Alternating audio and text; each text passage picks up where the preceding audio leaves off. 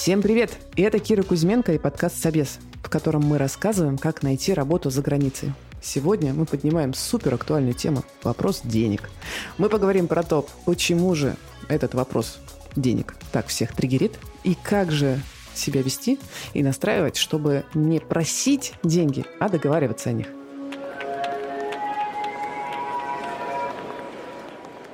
Сегодня я позвала к нам Наталью Гаджаеву. Наташа – это тот человек, к которому я в первую очередь иду, если у меня есть вопрос про сложные переговоры или вопрос про деньги – и я к ней, кстати, отправляю всех своих знакомых, у которых есть такие же вопросы, потому что знаю, что Наташа отлично понимает эту тему. У нее очень большой опыт в IT, у нее есть опыт работы в продажах, она умеет проговорить про деньги на языке выгоды для бизнеса, и она умеет решать сложные кейсы, как э, договориться о том, чтобы обе стороны были довольны. Это подкаст студии «Либо-либо». Мы делаем его вместе с сервисом онлайн-образования Яндекс Практикум. В середине эпизода вы услышите нашу партнерскую рубрику. Наташа, привет. Привет, Кира. Мы сегодня с тобой будем говорить о деньгах. И прежде чем мы начнем, скажи, пожалуйста, я знаю, что ты менторишь людей. Как давно ты это делаешь? Я начала менторить лет, наверное, пять тому назад. Причем э, я никогда не смотрела в эту сторону. После того, как я ушла из компании Superjob, мне стали писать знакомые. Наташа, вот не подскажешь, как э, поговорить с учредителем? И я в том числе. Как поговорить с учредителем на тему денег, как э, поговорить с учредителем, когда там, бюджета нет, а мне нужен сотрудник в штат. И ты знаешь, поначалу я просто пила кофе, разговаривала, а потом как-то все закрутилось, завертелось, эти люди начали рекомендовать меня другим людям, и потихоньку я начала менторить уже посерьезнее, скажем так. Мне правда интересно, а какие это ну, самые частые вопросы, к которым тебе приходят? Топ-3, может быть, вопросы, э, связанные с темой денег. Вот про что люди просят? Первое — это я уже давно в компании, всех повышает, меня нет, что с этим делать? Второе. Меня повышают, но говорят мне, «Э, подумай о деньгах самостоятельно. И третье. Я хочу поменять работу. Господи, сколько я стою. А, прекрасно.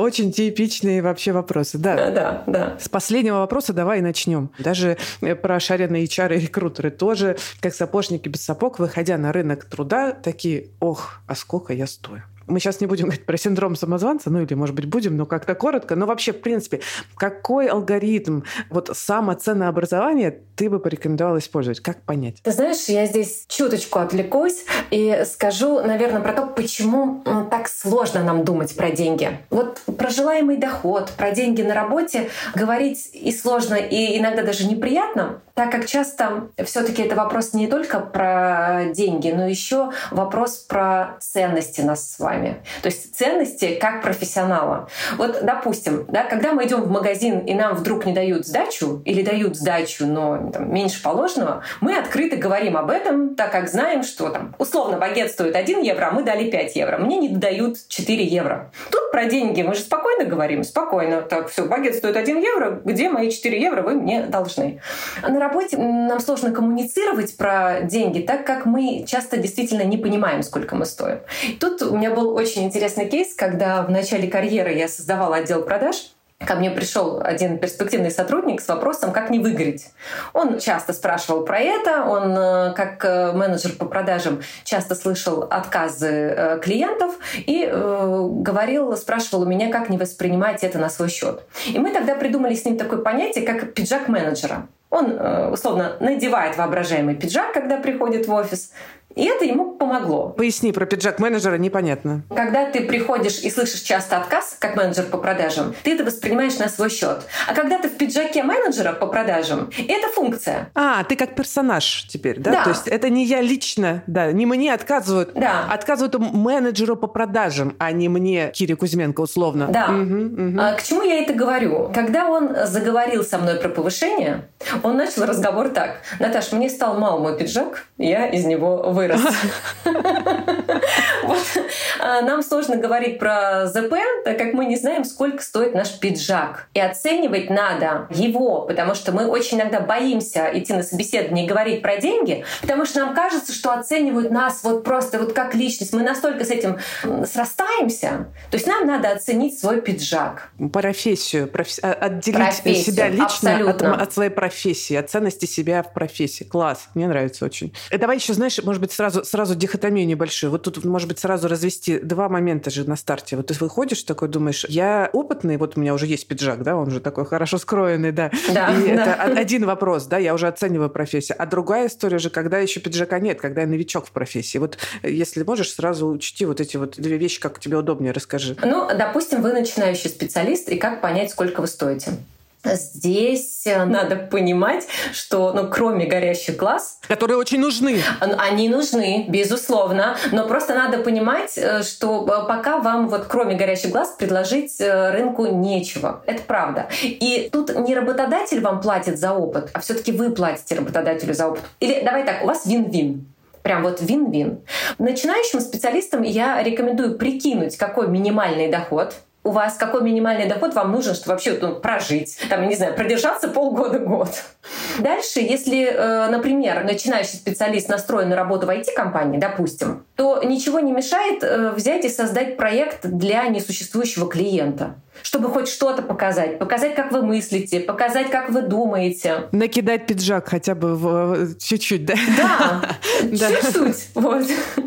А если вы, например, начинающий продавец, у вас тоже нет опыта, то можно составить, я не знаю, сейчас я на ходу, э, три вымышленных коммерческих предложения. И у меня были кейсы, когда я в команду брала себе людей без опыта, и помню, как э, девушка пришла на собеседование, она поразила меня тем, что изучила ценовую политику компаний, наши соцсети, новости компании за последние полгода. И ее минимум был на 20% больше моего бюджета. Но мы с ней договорились, что смотри, на испытательный срок вот так, а после испытательного срока повышаем. То есть у нее не было еще своего пиджака, но инструменты, чтобы его создать, она уже собрала. Да. Прикольно. Да. Класс. Мне нравится метафора с пиджаком очень сильно теперь. Ага, хорошо. А дальше, вот если я уже все-таки, значит, э, профи, вот опыт есть, как тут быть? Ну, тут, наверное, самый распространенный совет будет звучать так. Идите и прошерстите рынок посмотрите вакансии, посмотрите, сколько на рынке стоит человек с такими компетенциями, как у вас. И это немного такой заезженный совет, но почему-то мало кто приходит на собеседование подготовленным. То есть везде про это пишут. Ну вот как? В смысле, что это значит? Мне вот куда пойти? На HeadHunter условно или что? К кому пойти? У кого спросить? Пойти в агентство собеседоваться? Да, в агентство, на HeadHunter, прошерстить LinkedIn, посмотреть, где у вас э, есть знакомые, публичную аналитику, посмотреть обзоры заработных плат, проделать комплексную работу. Что здесь еще важно? Здесь важно, что когда мы будем сравнивать себя с э, рынком, здесь нужно сравнивать не только название должностей, но и обязанности или задачи в вакансиях. Функционал. Да, функционал. Потому что, ну давай приведем пример. Вот маркетолог маркетологу рознь. Да? Один маркетолог занимается выбором целевого рынка, изучает поведение пользователей, там у него стратегия, акции, ценообразование и так далее, а другой только строит воронки например, да, и ЗП у них будет разный. Или просто делают то, что ему говорят, вообще исполнитель по-хорошему, да. Поэтому здесь э, надо смотреть ну, не только там отрасль к отрасли, должность к должности, а все-таки функционал. Иногда, кстати, случается так, что мы э, начинаем шерстить вакансии, разговаривать со знакомыми, с рынком и начинаем понимать в моменте, какие компетенции нам надо подтянуть, чтобы получить зарплату мечты. И у меня тоже был кейс, когда человек решил остаться на текущем месте работы, реализовал один проект, на текущем месте работы, а потом уже с крутым кейсом вышел на рынок, у него было плюс 30 или 40 процентов к окладу, вот не помню. То есть на текущем месте работы зарплату не поднимали, и это послужило поводом искать новую работу. Но мы с ним сели, прошерстили рынок, посмотрели, решили, что нужно, можно реализовать классный кейс и с этим кейсом выйти. Такое тоже бывает. Я вот говорила, не буду про синдром самозванца, но, блин, без этого же никуда. Потому что, окей, я пошла, посмотрела, значит, э, изучила зарплатную аналитику, спросила у знакомых рекрутеров. В любом случае, там же вилка, да, там в тех же самых зарплатных аналитиках или там, ну, оно как бы гуляет, эта вилка зарплатная, да, то есть я не знаю, там, я проект, да, я смотрю, что вот есть вакансии проектов, таких, как я, кажется, которые, значит, 80 тысяч рублей, ну, даже 60, а есть 200. Э, и я такая, ну, конечно, конечно же, я, наверное, какие там 200? Э, я, я могу очень хорошо объяснить себе, что я как бы недостойна чего-то большего, и это может быть очень сильно неправда. Я лично, кстати, как IT-рекрутер, очень часто сталкиваюсь с кандидатами, которые плохо себя оценивают, недостаточно оценивают, принижают свои достижения и так далее. Что бы с этим сделать можно было бы? Э, есть э, такое классное упражнение для самооценки. Это если вы знаете, что у вас есть синдром самозванца, если вы уже понимаете, начните прямо вот с сегодняшнего дня вести дневник достижений. Вот реализовали какой-то проект на работе, записали его. Причем записали на языке выгоды для бизнеса. Договорилась по бартеру э, с партнерами, это принесло компании плюс 10 э, как трафику, я сейчас условно говорю. То есть вот прям ведите дневник достижений, и когда вам нужно будет подготовиться к переговорам о зарплате или выйти на рынок, это будет вашим фундаментом. То есть вы смотрите и такие, а, мне вообще-то есть что рассказать. Не могу не задать вопрос. А у тебя есть синдром самозванца? Конечно. Конечно, есть. То есть нормально, можно жить синдромом самозванца. Можно жить с синдромом бы... самозванца. И здесь очень часто отделять страх от трусости. И мне иногда страшно, капец как, вот самой. И я думаю, так, ну я беру свой страх с собой на переговоры. Вот он сядет со мной и будет э, со мной здесь вот сидеть, и как-то я научилась с этим жить. Да, синдром самозванца, конечно же, есть. Я всегда иду в новую отрасль с закрытыми глазами, э, со словами, ну я пойду, посмотрю, попробую, а дальше как пойдет. Мне кажется, он и есть у 70% моих знакомых так точно. Слушай, а мне вот прямо перед э, самым подкастом наша редакторка Юля сказала, что есть, оказывается, совет, что надо на старте, значит, поиска или там работодателя назвать цифру в два раза больше, чем ты хочешь, и только тогда получишь нужную сумму. Ты вообще таком слышала? Потому что вот э, как бы я не очень, ну, но тем не менее, Юля говорит, что это прям частая какая-то штука. Ну, э, да, есть такая поговорка или пословица, не знаю, как назвать. Надо просить больше, чтобы получить хоть что-нибудь. Это, наверное, из этой серии. Но смотрите, если мы с вами находимся в пассивном поиске, у нас все хорошо, ну вот мы трудоустроены, и так посматриваем налево одним глазком. Конечно, можно искать работу не спеша, и какой-нибудь, не знаю, стартап, например, который получил раунд и пылесосит бездумно весь рынок, может нанимать себе людей из ЗП выше рынка. Тут вопрос, что вы хотите. Дальше уже вопрос переговоров и что стоит за вот этим X2. Потому что у меня был мой факап как управленцем, я сейчас расскажу про него. Мне нужно было нанять себе CTO. Процессы тормозились. Я, значит, нашла кандидата, познакомила его уже с командой, чуть-чуть выдохнула. Знаешь, вот это вот э, состояние, когда, ну все, ты нашла человека, вот он там скоро выходит, и город-сад будет. И он резко мне зарплату назвал на 30% больше, чем э, мы изначально договаривались с ним. А, то есть он передоговорился, захотел передоговориться, получается. Он передоговорился и сказал, угу, а теперь вот так. Ты знаешь, это мой факап, потому что я, а, согласилась на это, ну, прям, потому что когда у тебя горит все, тебе нужен человек, и все срочно. И уже ощущение, что все, все, сейчас всё, будет. Все, да, да, да, вот. А второе факап э, заключается в том, что у меня выросли на 30% ожидания от него. То есть, знаешь, вот раки большие, ну, по 5 рублей, маленькие, ну, по 3. И мы с ним разошлись испытательный срок он не прошел. Ну вот у меня такой факап был, да. Рискуете, да. Рискуете тем, что ожидания от вас тоже будут в два раза больше, да, и не факт, что это будет в этом смысле пример. Да, твой. в этом смысле. Но да, бывает такое, что действительно люди вот в пассивном поиске ищут работу, ставят X2 э, и действительно попадают в какой-то стартап. Когда я иногда смотрю на заработную плату, я думаю, господи, Я сейчас хочу кое-что сказать этим людям, которые так делают, потому что мы, как агентство, тоже, естественно, сталкиваемся с таким, там, типа, а что, а почему бы не поставить столько-то? Да, это нормально, как бы, но я прям иногда вижу, что да, эти люди попадают в стартапы, которые платят столько, пылесосят рынок, либо выгорают там напрочь, а потому что часто история перекормленного, ну, как переплачиваемые зарплаты. Хорошо, приведу пример вот э, с пузырем криптой. Криптопроекты, которые в какой-то момент очень много, у них было денег, они супер много платили, туда приходили люди и, ну, во-первых, а, выгорали довольно часто, потому что там таких проектов редко было все хорошо с точки зрения бизнеса, продукта, процессов. А во-вторых, получали а, понижение, короче, их, их начинали воспринимать на рынке немножко иначе, потому что, а, ты делал в каком-то непонятном крипто-стартапе непонятно что, ну, конечно, ты не можешь только стоить. А зарплатные ожидания уже сильно выросли, потому что он уже получал там X2, и очень тяжело психологически было как-то с реальностью биться, потому что это был выброс, а не реальность. И человек такой, ну нет. Вот. И что мне надо сделать, чтобы я столько же зарабатывал? Опять надавать чеки, опять следующий стартап крипто идти. И это прям сильно бьет ну, по профессионализму, по э, тому, как тебя воспринимает рынок и так далее. Угу.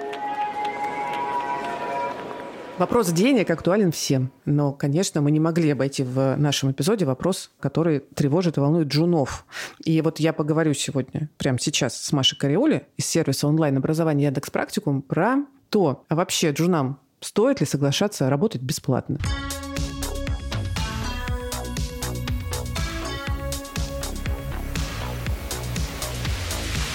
Маша, привет. Привет, привет. Слушай, я хотела сегодня с тобой поговорить про деньги. Например, как новичку в IT, неважно, ну, наверное, в IT же мы сейчас берем, как ему себя оценить, особенно в России? Но в целом то, что мы рекомендуем студентам, а, по сути, это определиться на входе, что для них сейчас критично, именно получить работу или получить оплачиваемую работу, потому что, как ты, возможно, знаешь, в рынке существует два пути, либо ты сразу трудоустраиваешься стажером или джуном на оплачиваемую занятость, либо ты идешь на неоплачиваемую неоплачиваемую стажировку. То есть есть такая развилка, есть два пути. Неоплачиваемую стажировку выбирают обычно те кандидаты, которым нужно добрать опыт любым путем, чтобы у них помимо своего предыдущего опыта, там, условно, стюардессы или водителя трамвая или менеджера по продажам, появился новый опыт веб-разработчика, UX-дизайнера или аналитика. Если говорить про вилки, по сути, реально другого существующего способа, кроме как мониторить зарплаты на HeadHunter, его не существует. Либо опираться на вопрос, который задаешь рекрутеру и спрашиваешь, спрашиваешь, а какая минимальная сумма, которую вы готовы платить? Очень хороший, да, совет. Э, мне прям нравится, спасибо. Я прям так э, четко его себе, наверное, не формулировала до этого. Спрашивать у рекрутера нижнюю вилку, потому что почему-то все такие, нет, значит, давайте верхнюю вилку и буду в нее целиться. Да нет, ребята, вы стажеры, джуны, спрашивайте реально нижнюю вилку и от нее отталкивайтесь, потому что, ну окей, там вам могут назвать, не знаю, какие-нибудь совсем маленькие деньги, и вы будете говорить, блин, ну я понимаю, окей, но вот там, к сожалению, там я не готов буду на такую низкую вилку, там мне нужно чуть выше, вот, готов ли будете рассмотреть меня с такими зарплатными ожиданиями. Ну, в общем, у вас будет хоть какой-то ориентир, это уже хорошо. Прям мне нравится. Слушай, а вот по поводу стажировок еще хотела спросить. Бесплатная работа. Я, кстати, сама много рекомендую, что, блин, на этапе, когда вы совсем джун без опыта, вообще за еду идите, работаете бесплатно, просто чтобы действительно этот опыт получить. Но какие минусы, на твой взгляд? Есть ли тут минусы? Слушай, минус от меня лично. А, когда я хотела в прошлом году открыть стажировку для наших кандидатов вот в своем отделе, я не смогла ее протащить. То есть в крупной компании очень тяжело открыть неоплачиваемую стажировку, чтобы это все было... Ну, если нет такой практики изначально вот в этом отделе, потому что что же стажировки для разработчиков, для аналитиков, для всяких IT-специалистов, они идут через отбор прям Яндекс стажировки. А у меня в отдел мне нужно было просто там попробовать взять несколько человек на минимальную оплату даже, ну, не то чтобы бесплатно, но минимальную оплату, чтобы посмотреть, насколько вот наши выпускники могут справляться с этими задачами. И я просто там настолько завязла, что я не смогла эту стажировку протащить. И в целом мы предлагали бесплатных кандидатов в крупные компании, и они не смогли открыть эти ну, неоплачиваемые стажировки, потому что NDA, потому что legal, потому что это необходимо оформить,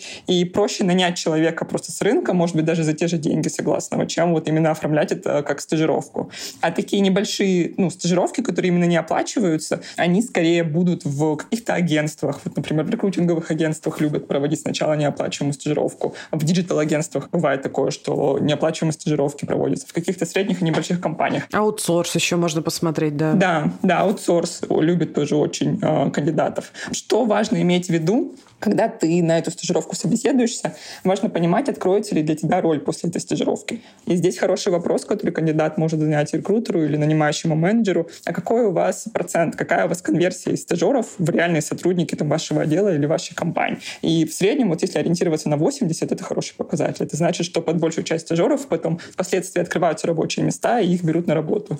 Вот. И этот показатель классный. Можно лично сказать, лично про меня сказать, типа, а вот я очень хочу у вас работать, да, что вы от меня ждете, чтобы я мог перейти к вам уже на работу? Да, ну я очень люблю, когда мне задают во время собеседования вопросы, что от меня ожидают в конце испытательного срока. И это тоже тот же самый вопрос, который должны задавать и стажеры, и джуны, и что вы от меня ждаете в конце стажировки, вот какие задачи я должен закрыть, что я должен реализовать для того, чтобы вы меня приняли к себе дальше. Очень полезный вопрос, да, даже для нанимающих, потому что некоторые про это не думают, а вот как раз в этот момент и задумаются.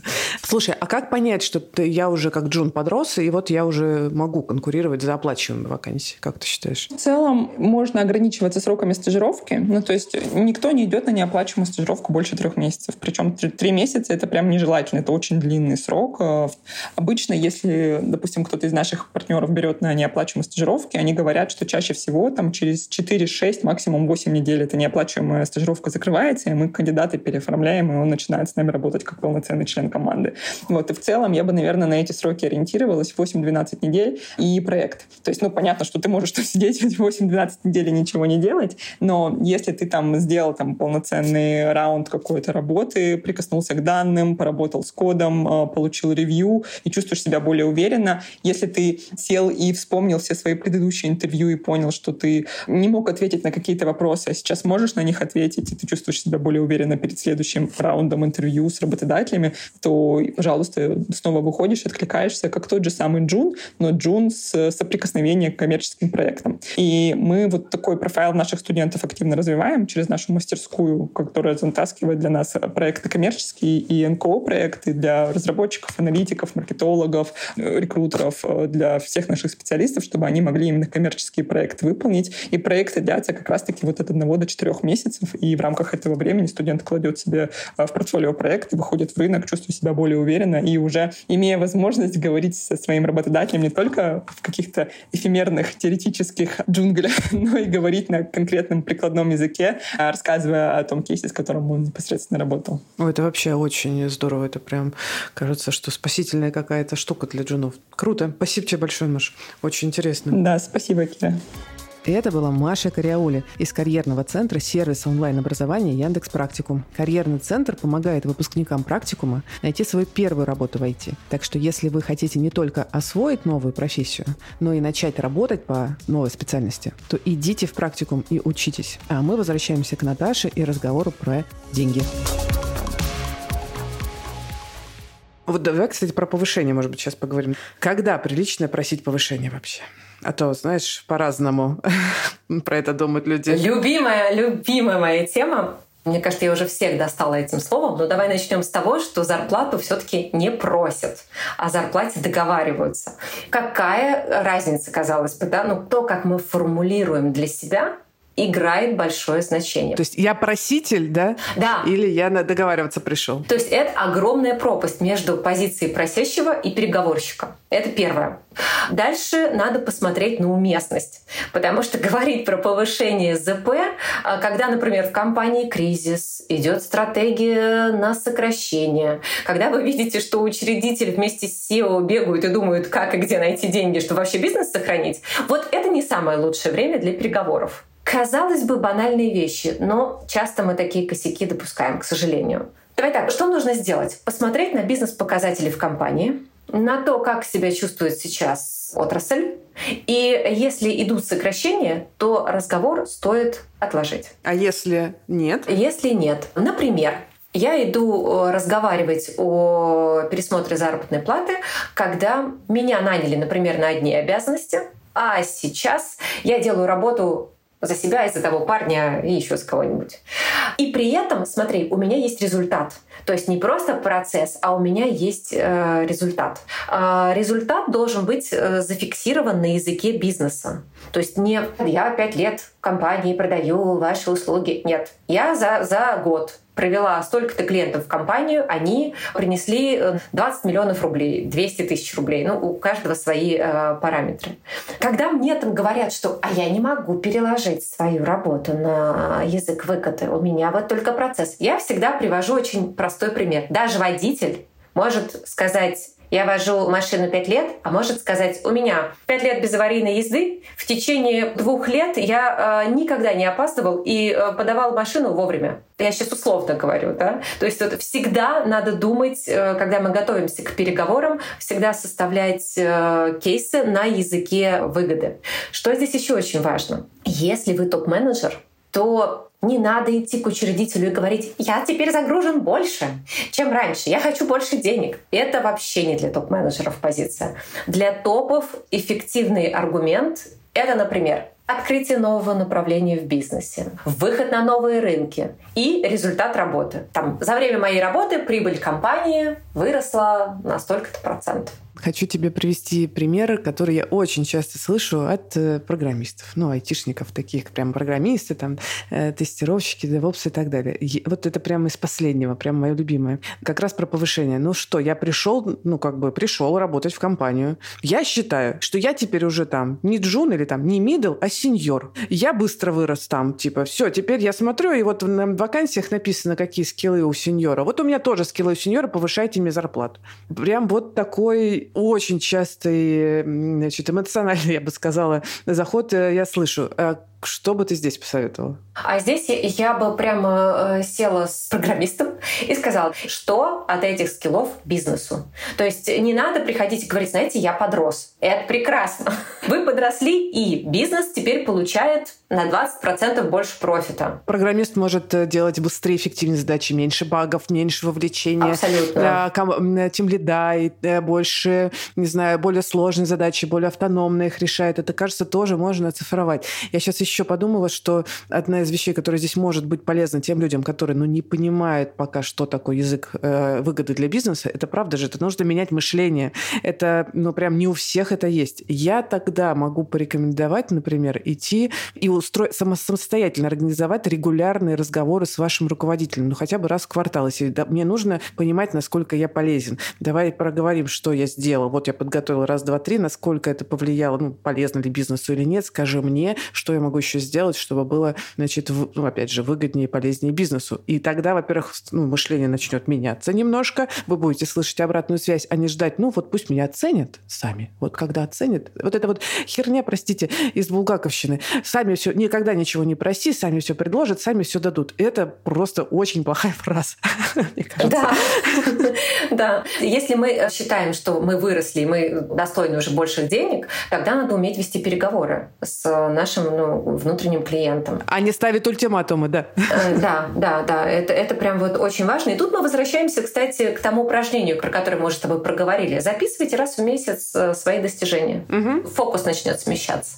Слушай, а на сколько денег прилично просить повышение, кстати? Ох, какой э, интересный вопрос. На, на, на сколько денег прилично? Здесь, конечно, надо смотреть кейс, конкретный. Ну, плюс 20% прилично. Ну, вот, типа, от суммы. Но это же очень абстрактно. Это прям э, как бы сферический конь в вакууме про 20%. И здесь, конечно, нужно основываться не на ощущениях своих, и не при, прилично или неприлично, все таки на аналитике. Я вот всегда за аналитику. Поэтому первое, давай мы с тобой вот посмотрим, насколько прилично просить. Давай, вот э, слово «просить» у нас опять вылезло, ну, вести переговоры. Как давно вам не поднимали зарплату? Это важный пункт. То есть, если это было 6 месяцев тому назад, то ну, не надо каждые полгода инициировать вопрос ПЗП. То есть 6 месяцев — это нормальный срок, вот прям чаще это уже как-то странновато, потому что... Ну, для меня и каждые 6 месяцев часто. Вот я тебе скажу честно, мне вот просто вот дергается глаз, когда каждые 6 месяцев ко мне подходит сотрудник и говорит, а можно... А почему? Дергается глаз? Ну, э, слушай, 6 э, месяцев, мне кажется, сотрудник так э, не растет за 6 месяцев. Так быстро еще результат не показывает да, нужно, да? Да, то есть mm-hmm. вот mm-hmm. если за эти 6 месяцев, конечно, ты сделал ну, не, невозможно, и каждые 6 месяцев у тебя просто ну такой рост и на языке бизнеса, ты просто вот крутой чувак, это вот одна история, такое бывает редко. Ну, случается. Дальше когда мы думаем о том, э, там, на 20%, на 30%, здесь надо еще понять, а знаем ли мы вообще вилку ЗП по своей должности в нашей компании. Здесь, конечно, потрясающая история. Сколько бы ты индей не подписывал, как бы HR это не скрывали, есть курилка, и люди всегда практически знают про вилку ЗП по своей должности в компании. То есть надо посмотреть вашу вилку. Третье, наверное, что я хотела бы, про что я хотела бы поговорить, какой спрос сейчас на рынке по вашей специальности?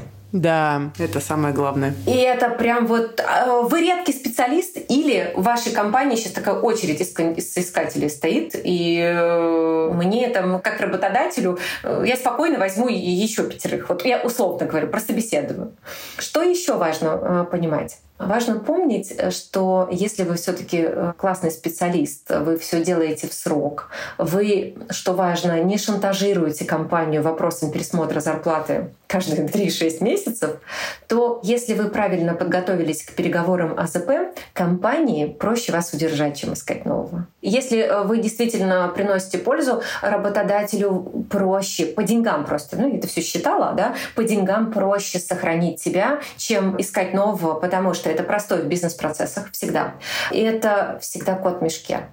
Как бы ты его ни собеседовал, это все равно риски. Я бы, наверное, еще посоветовала нашим слушателям а, к таким переговорам готовиться не только там ресерчем, не только там выписыванием а, своих эм, достижений, челленджей и вообще структуру разговора хорошо было как-то прописать, хотя бы накидать. Но я бы прям потренировалась говорить, поговорить про это с кем-то. Ну, то есть найти человека, с которым ты про это потренируешься говорить, если для тебя это новая штука, такого рода переговоры. Это поможет, э, ну, как бы присвоить этот текст для себя, понять, где услышать, может быть, фидбэк о том, что, как бы, кажется, это вообще не звучит как выгода, а из серии просто дайте мне новых проектов, я их сделаю, тогда дайте мне денег.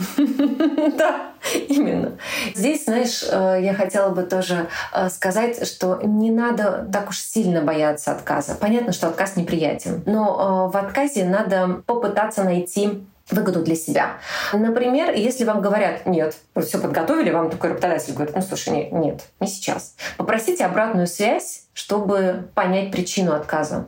Там, возможно, компания переживает не самые лучшие времена, мы это не учли. Как бы сколько мы про это не говорили, но такое бывает. Возможно, зарплата находится в верхнем диапазоне для вашего уровня, мы тоже, допустим, не учли. И самое важное, надо уточнить, когда можно вернуться к этому вопросу прям открыто спрашивать о причине отказа, потому что такого рода информация, она поможет вам принять решение. Есть перспективы в компании, оставаться вам тут или, как, например, наметить э, план ухода.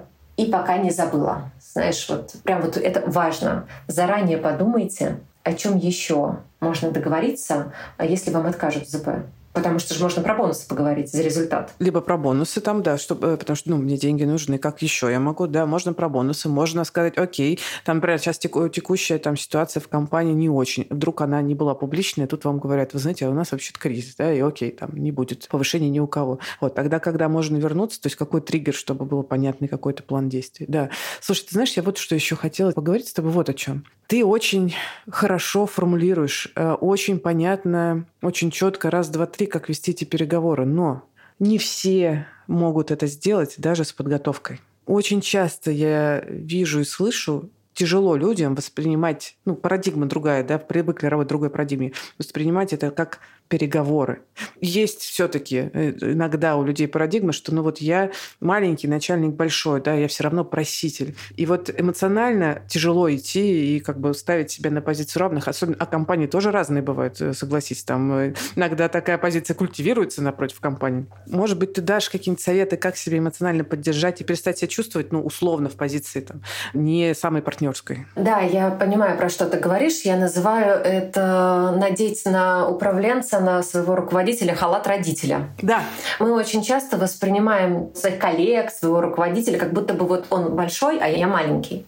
Ты знаешь, это будет тоже такой банальный совет. Я рекомендую идти и с психологом про это говорить. Это очень помогает. Это вообще психология Я знаю по себе. Очень нас прокачивает. Мы э, понимаем свои роли, мы начинаем... У нас процесс сепарации происходит. Потому что когда мы относимся к работе как к семье, знаешь, что очень часто такое тоже бывает, когда мы смотрим на работодателя как на такую гигантскую фигуру. У меня был смешной случай, когда моя подруга боялась идти разговаривать со своим начальником, и я говорю, слушай, ну давай ты его опиши мне. Ну вот просто вот опиши мне образами своего начальника. Говорит, вот мне, она мне как раз и говорит, она говорит, мне кажется, у него гигантская фигура, просто гигантская. Я говорю, окей, вот она, он высокий, а я маленькая. Я говорю, хорошо, ты можешь прийти туда со стремянкой? Она говорит, в смысле? Я говорю, ну представь, что ты приходишь, доходишь к начальнику со стремянкой. Вот он большой, ты не кричишь до него, тебе не, тебе не надо снизу. Ты в стремянку, на стремянку стала и на равных с ним э, говоришь. А дальше, говорю, попробуй просто вот мысленно, когда ты зашла, представь, что он такой, как большой шар воздушный, большой, гигантский, потому что надула эту фигуру. Представь, что ты иголкой вот так и шар начинает сдуваться. Это, конечно, такие психологические приемы, которые лучше это делать в кабинете с психологом, потому что я вот сама там 9 лет в психотерапии, и э, я не знаю, как бы у меня сложилась карьера, если бы я не ходила к психологу. Вот, ну, честно. Ну да, потому что очень индивидуальная история, и надо, в общем, разбираться со своими тараканами. Да. Просто надо готовиться. Когда вы идете, 80% успеха — это подготовка. Не надо сразу бежать бежать говорить о пересмотре заработной платы. И не надо, типа, ну я сейчас просто приду, потому что прыгну как в холодную воду. Да, не надо. Да, не нужно. Потому что, ты знаешь, вот это удивительно. Я очень много про это говорю, я очень много про это пишу, но у меня у самой случается, когда я получаю в пятницу, например, там сообщение. Все, я больше не могу, когда вы мне зарплату пересмотрите. И я думаю, да что ж такое, пятница, 8 вечера, в телеге, ну как так? Ну, то есть я понимаю, что человека накрыло. Когда накрывает, надо подышать, взять себе время и подготовиться. 800 раз, вот действительно, ты очень классно сказала, 800 раз пристаньте ко всем, к мамам, к бабушкам, к мужьям, к друзьям, к менторам, коучам. Готовьтесь. Там уже психологу, да, тоже отдельная штука про разговоры про деньги и про партнерскую позицию. Я могу сказать, что если это прокачать, ну, если разобраться с тем, что происходит, почему это сложно, то потом это начнет работать не только в переговорах про зарплату. Это начнет влиять на, другую, ну, на другие факторы вашей жизни и станет совсем иначе, удобнее вам, комфортнее решать другие вопросы, не только вопросы про деньги. Да. А, у меня был интересный э, кейс, когда клиентка мне говорила, я не могу, я работаю, значит, 4 года в компании, повышают всех, кроме меня. Так. Я говорю, так, почему? Кого повышают? давай, давай разбираться, кого повышает в. Кто классно пиарит свою э, работу, того и повышает. Я говорю, так, ты хочешь повышение? Да. Что тебе надо сделать? И у нее, я, я вижу, что у нее в зуме, у нее, мне что, надо пиарить свою работу? Да. То есть по-новому посмотреть. Некоторые про это говорят, блин, да, да я прям спасибо за этот пример, потому что это тоже часто. Да, у нас в компании, чтобы, значит, тебя повысили не только там деньги, но и должность, ты должен постоянно э, вот ходить и рассказывать, какой я молодец. Ну да, надо ходить и рассказывать, какой ты молодец. Потому что если ты станешь руководителем отдела, тебе нужно будет, да, вот, например, ты сейчас специалист, ты, ты хочешь стать руководителем. Ну, тебе надо будет говорить о своей команде, о результатах на языке выгоды, ну, ну как иначе? Либо ты исполнитель, и ты ничего не говоришь. Ну, либо, если ты хочешь стать лидером, лидерские позиции, то да, ты должен уметь заниматься э, пиаром себя и пиаром своей команды в том числе. Я сейчас все-таки больше все-таки хочу оставаться на стороне людей, которым это сложно, потому что, опять же, мой весь опыт говорит о том, что ну, легко сказать, очень сложно сделать. Это правда. Некоторые что там многие выбирают все равно путь. Ну, мне сложно, там, у меня котик, у меня лапки, это нужно психологу, надо говорить, это супер выход из зоны комфорта, супер выход из зоны комфорта, я не хочу, я лучше пойду и все-таки собираю оферы, а потом э, приду, скажу, вот у меня оферы, делайте контрофер. Стоит ли так делать? Нет, так сделать не стоит, но здесь э, у меня вопрос к людям. Я такая же была, и вопрос у меня такой же был к самой себе. Вопрос к нам. Почему мы не боимся идти на собеседование в компании, собирать оферы, но при этом боимся прийти э, в свою компанию и поговорить э, с своей компанией, с своим руководителем. История, когда мы собираем оферы, приносим и говорим, так, Вот либо повышайте, либо я ухожу. Вот у меня тут э, три оффера. Она не очень хорошая, потому что если сотрудник до этого не приходил к руководителю, не поднимал вопрос о пересмотре ЗП, то, скорее всего, я, например, буду аккуратно искать ему замену. То есть ультиматум, да, шантаж? Да, потому что, во-первых, э, шантаж, и это не очень приятно, а во-вторых, я все таки люблю цифры, и все и опыты, и опросы, и э, цифры показывают, что когда сотрудник пришел с контроффером к вам, просит контрофер, он э, месяца через 8-10 все равно уйдет. Есть такая аналитика, что из, из таких сотрудников где-то 65, по-моему, процентов, вот мне надо посмотреть, они уходят в течение там 7-8 месяцев. Это я просто изучала эту тему, мне было интересно, что мне вот э, с этим делать. Шантаж на работе никто не любит. И, и здесь еще важно понимать, что иногда с вами можно, могут попрощаться.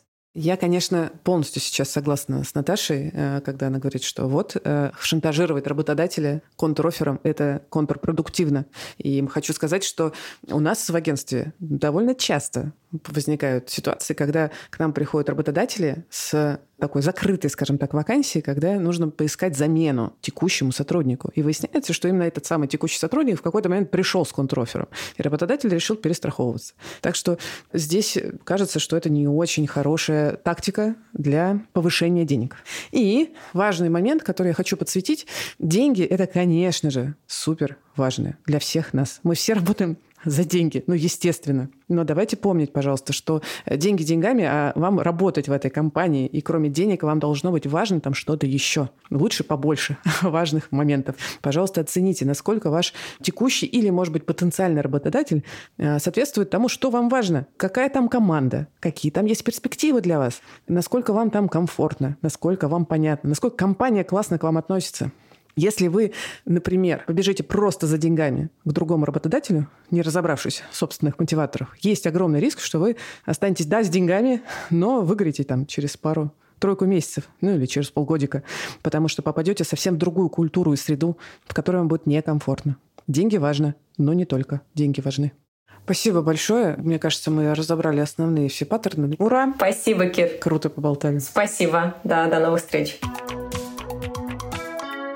Если вам нравится наш подкаст «Собес» и то, что я здесь рассказываю, то приглашаю вас на свой собственный курс про поиск работы в современных реалиях. Я буду рассказывать свою методику поиска работы в России и за рубежом. Будет полезно и тем, кто прямо сейчас ищет работу, и тем, кто только планирует ее искать в перспективе. Методика поиска работы универсальна и для IT-сферы, и даже если вы там не планируете оказываться. Присоединиться можно к курсу в любое время. Называется он Hello New Job. И ссылку вы найдете в описании. Приходите, Буду очень рада вас видеть. Это подкаст студии «Либо-либо». Мы его сделали вместе с сервисом онлайн-образования Яндекс Практикум. Меня зовут Кира Кузьменко, а над эпизодом работали редакторки Юлия Яковлева и Рита Берденникова, продюсеры Павел Боровков и Евгения Молодцова, звукорежиссер Нина Мамотина, джингл написал Дима Мидборн. Увидимся через недельку и ставьте, пожалуйста, свои лайки, отзывы и вообще пишите, если вам помог наш подкаст. Я с удовольствием все читаю. Пишите, пожалуйста.